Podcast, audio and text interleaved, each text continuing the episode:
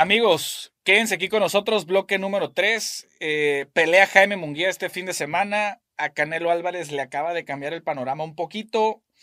Eh, hay una pelea bastante interesante y muy esperada en el mercado británico. Amir Khan contra Kell Brook. Los amantes del box saben a lo que me refiero.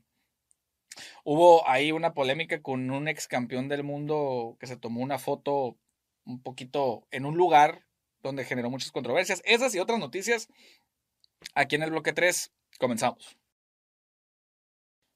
Señores, a ver, a Canelo Álvarez eh, se, se dio a conocer ya hace unos días de que le habían ofrecido 85 millones de dólares por dos peleas, etcétera, a lo que Eddie Reynoso eh, salió y de volada a desmentir de que, a ver, eso carecen de veracidad esas declaraciones, bla, bla, bla. Y luego por ahí salió de que no, pero eran, no eran 85, eran 100 millones de dólares por dos peleas.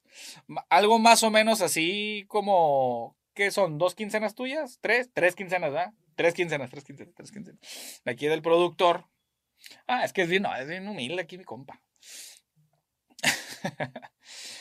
Eh, sin embargo, como les decía en el bloque pasado, eh, se descarta, por ejemplo, se descarta la, posibilidad de pelear contra Yermel Charlo porque fue arrestado en, en, el estado de Texas por temas de violencia, etc. Y luego, como tiene antecedentes penales, se empieza a complicar un poquito la cosa. Para esto, los dos nombres que están sonando más para mayo y para septiembre es Dimitri Vivol en mayo y Gennady Golovkin en septiembre. Porque esto no puede cambiar en la cuestión de, de, de, Golovkin. Golovkin no va a poder pelear en mayo con Canelo ni de broma. No porque no se quiera. Acuérdense que Gennady Golovkin tiene como 15 años queriendo pelear con, como contra Ryota Murata y que se cae y que se aplaza y que esto y que el otro. Tenemos hablando de esa pelea desde junio del año pasado de Ryota Murata contra Gennady Golovkin. Por ahí tenemos hablando desde junio del año pasado. Imagínense, estamos a febrero del 2022 y no han peleado.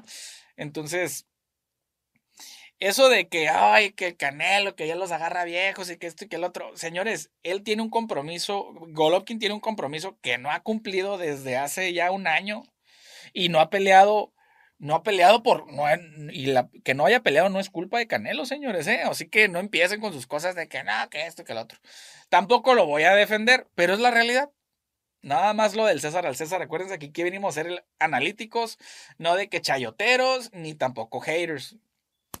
Estamos en el punto medio. Estamos en el punto medio. Pero bueno.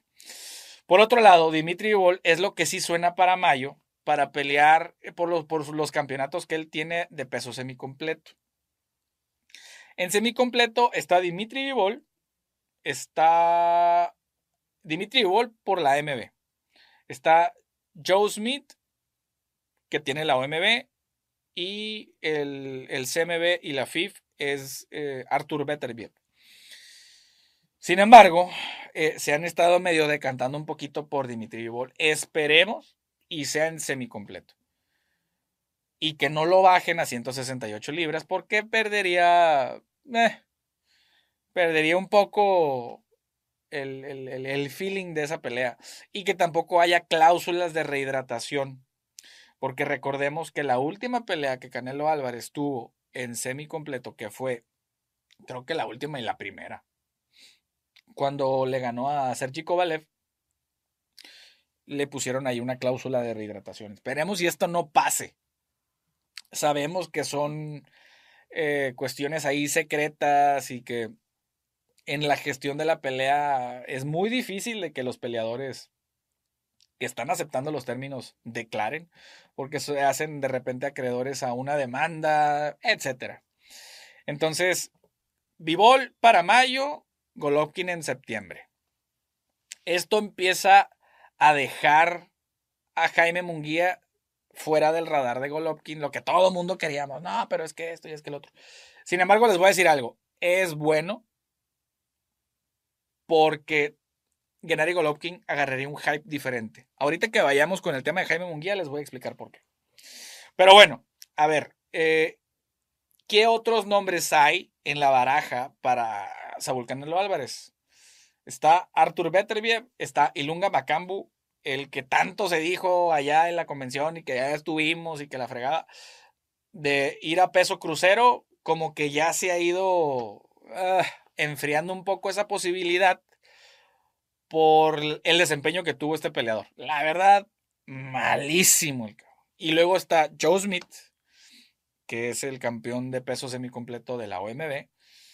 Eh, está John Ryder, lo veo muy lejos porque no trae nada a la mesa. Es lo mismo que el zurdo Ramírez, no trae nada a la mesa más que el nombre. Entonces ahorita eh, eh, Saúl, lo que quieren ellos hacer es recolectar cinturones, o sea, se van más por el tema de la estadística. Lo, lo comprendo y lo entiendo. Es por eso que la pelea con David Benavides está muy lejos, porque tampoco. Es lo mismo que pasa con el zurdo. O sea, no traes nada a la mesa. Nada, no traes nada a la mesa. Sí, cierto. La verdad, a mí, la pelea que de todas las opciones que tiene Saúl, la que a mí más me interesa es la de David Benavides. Por mucho. Sin embargo, eh, no trae nada a la mesa. Porque ya ha perdido dos veces fuera de. fuera del ring el campeonato David Benavides. Entonces. Eh, ¿Se lo merece? ¿Quién sabe? ¿Es la mejor opción? Sí es la mejor opción. Pero bueno, todo esto referente a la, al próximo rival de Saúl Canelo Álvarez. Y pues bueno, vámonos a lo que sigue. Señores, este fin de semana pelea Jaime Munguía contra el invicto Dimitrius Ballard. Pelean eh, por la plataforma de DAZN en una promoción de Golden Boy co-promovida con Sanford Boxing. Pelean en peso medio. Creo, si mal no recuerdo, es por el campeonato internacional de la WBO que tiene, que tiene Jaime. Pelean en la ciudad de Tijuana, en la Plaza Monumental. Eh, de repente ahí les vamos a traer un par de notitas, fotitos. Váyanse a las páginas de Boxeo Analítico, ahí les vamos a subir un par de, fotos y videos de ese, de ese día. Eh, creo que va a ser una fiesta Definitivamente va a ser una fiesta. No creo que Dimitrius Ballard le signifique algún tipo de peligro para Jaime Munguía. No le estoy quitando méritos. Simplemente en el boxeo y en el deporte profesional hay niveles. Entonces, creo que Dimitrius Ballard no está al nivel de Jaime Munguía. Sin embargo, se le puede indigestar, sí se le puede indigestar todo peleador, este, literalmente que se sube al ring con dos manos y dos pies, tiene oportunidad de lo que sea. Entonces, eh, no, no, no se trata de menospreciarlo. Entendemos la realidad de los dos. Y creo que Jaime Munguía lo debería de noquear en el 6. Entre el 6 y 8, Jaime Munguía debería de noquear o mínimo detener a Dimitrius Ballard. Sin embargo, también está latente el de que Dimitrius Ballard le alargue y le aguante a, Jaime Munguía hasta la decisión. Que ojo, pueden existir sorpresas y de metro y de, de repente ahí Dimitrius Ballard le da este, la sorpresa a Jaime. Nunca está descartado, sin embargo, se ve muy lejana la posibilidad. Muy, muy, muy lejana la posibilidad. Y nosotros estamos, pero por completo en la, en la esquina de Jaime Munguía, eh, apoyando ahí a, nuestro buen amigo desde hace muchos años. Y nos da mucho gusto, la verdad, que, que, Jaime, que, que Jaime eh, esté pasando por todo este tipo de triunfos y de, y de éxito profesional, porque hay una historia muy, muy bonita de, de, su servidor cuando Jaime Munguía empezaba y la verdad que es muy grato ver, ver cómo va avanzando. Y no tengo la menor duda de que este fin de semana le van a volver a levantar la mano en su casa con su gente en, el, en, la, en el, la Plaza de Toros Monumental de Playas de Tijuana. Y bueno, vámonos a lo que sigue. Y bueno, señores, en, en, la, en la, cartelera de Jaime Munguía, de repente como que ah, hubo por ahí este peleas que se cayeron. La, una de las que sí está confirmada es de que va este William el Camarón Cepeda por un campeonato también filial de, creo que es de la MB. No recuerdo contra quién va, pero es un gran prospecto mexicano. Eh, había también este Alvarado, iba a defender su campeonato de la FIF. Aparentemente esa pelea se cayó. Y hay dos, tres peleitas que, están ahí en la, en la cartelera de Munguía. Sin embargo, pues, el plato fuerte sigue siendo la pelea de Jaime. Entonces, por ese lado, en, la cartelera, en la, la cartelera de respaldo, es todo lo que hay. Ahora, el mismo sábado, por, por Dazón también, nada más que esa pelea va a ser más temprano. Acuérdense que la pelea de Jaime Munguía va, va a subir alrededor de la. O sea, va a empezar todo el rollo alrededor de las 9 de la noche, hora de la Ciudad de México. Y a mediodía del sábado, yo les recomiendo ver esta pelea. Amir Khan contra Kell Brook. Es un, va a ser un tiro totototote, señores. Hacen un catch weight en 149 libras. Eh, van a pelear en Manchester, en, en, Inglaterra.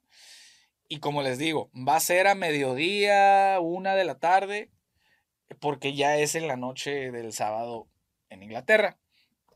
Les recomiendo ver muy canijo este tiro porque la verdad va a sacar chispas. No es por ningún campeonato, pero es una pelea que se estaba cocinando desde hace muchos años por la rivalidad que han tenido estos dos peleadores. Hagan de cuenta que es un tipo terrible Morales contra Marco Antonio Barrera que nunca peleaban y que de repente, ¡pum!, pelearon. Así, así, así. Es una rivalidad muy grande en Inglaterra y vale la pena ver la pelea, la verdad. Pero bueno, señores, vámonos a la nota que sigue, continuamos. Y bueno, se hizo un tanto viral eh, que el ex campeón del mundo, Jamie McDonnell, iba, fue de vacaciones con su esposa y se tomaron una foto donde salen sonriendo normal, a mi criterio, y estaban en, en Auschwitz. Auschwitz es este un campo de concentración que está en Polonia y que acuérdense que ese, ese lugar eh, tiene mucho que ver con el tema del holocausto, de la Segunda Guerra Mundial, donde se supone que murieron más de dos millones de personas. Es de los campos de concentración nazis, donde estaban los hornos, donde estaban las cámaras, donde se cometieron todo este tipo de atrocidades. Entonces, ¿es un destino turístico? Sí, es un destino turístico. Eh, se tomaron una selfie y la gente los empezó a tundir de que, de que, ¿por qué estás tan feliz? Y todo eso. Señores, yo tengo una foto ahí. Y no me hace ni más ni menos que nadie, no me hace un criminal, no, nada. O sea, es un destino turístico tan, tan, la verdad.